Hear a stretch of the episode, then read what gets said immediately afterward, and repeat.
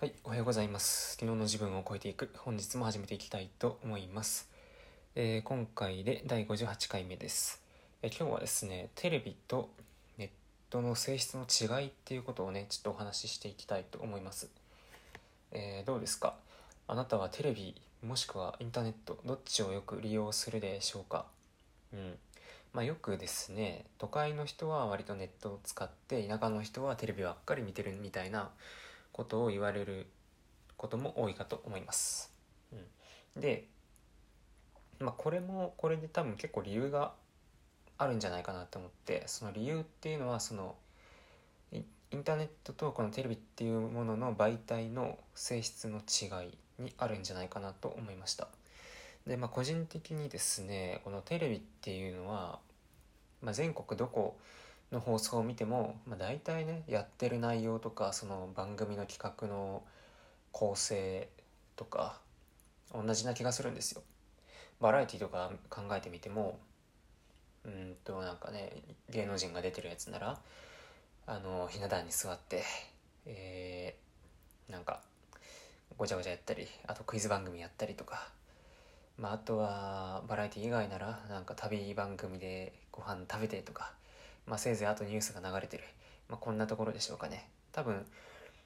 日本の北海道から沖縄まであの多分そんなにねあの流れてる放送は違わないと思います。ということでテレビってなんか割とうんとどこまで行っても確率的というか似たようなものばっかりやってるっていう性質があると思いました。で対してインターネットなんですけどこれはやっぱ調べる人が違うだけで全然得る情報も違うっていうそういう性質があるんじゃないかなっていうふうに思います、まあ、SNS とか YouTube のチャンネルの登録している内容も人によって多分全然違うんですよね。で例えば まあ僕なんかが今ブログのえーっとアカウント持ってるわけなんですけどだいたいフォローしてる人もブロガーだしフォロワーの人もブロガーの人が多いです。でまあプライベートで持ってるアカウントとかだと全くそういう人とは別の人種の、えーアカウントがあると。そこにそういうコミュニティがあると。なのでまあインターネットに関してはその利用する人がどういうところにアクセスしたいかっていうその意識が変わるだけで全く別の世界になるっていうことなんですよね。選択性がとても大きいですね。うん。まあその点でやっぱりなんかうん、まあ、ちょっとこじつけかもしれないですけど都会都会の人だったらなんか個々人でいるみたいなあんまり集団で田舎田舎の集団みたいなそういうなんか感じじゃないのがその利用する媒体にも現れてる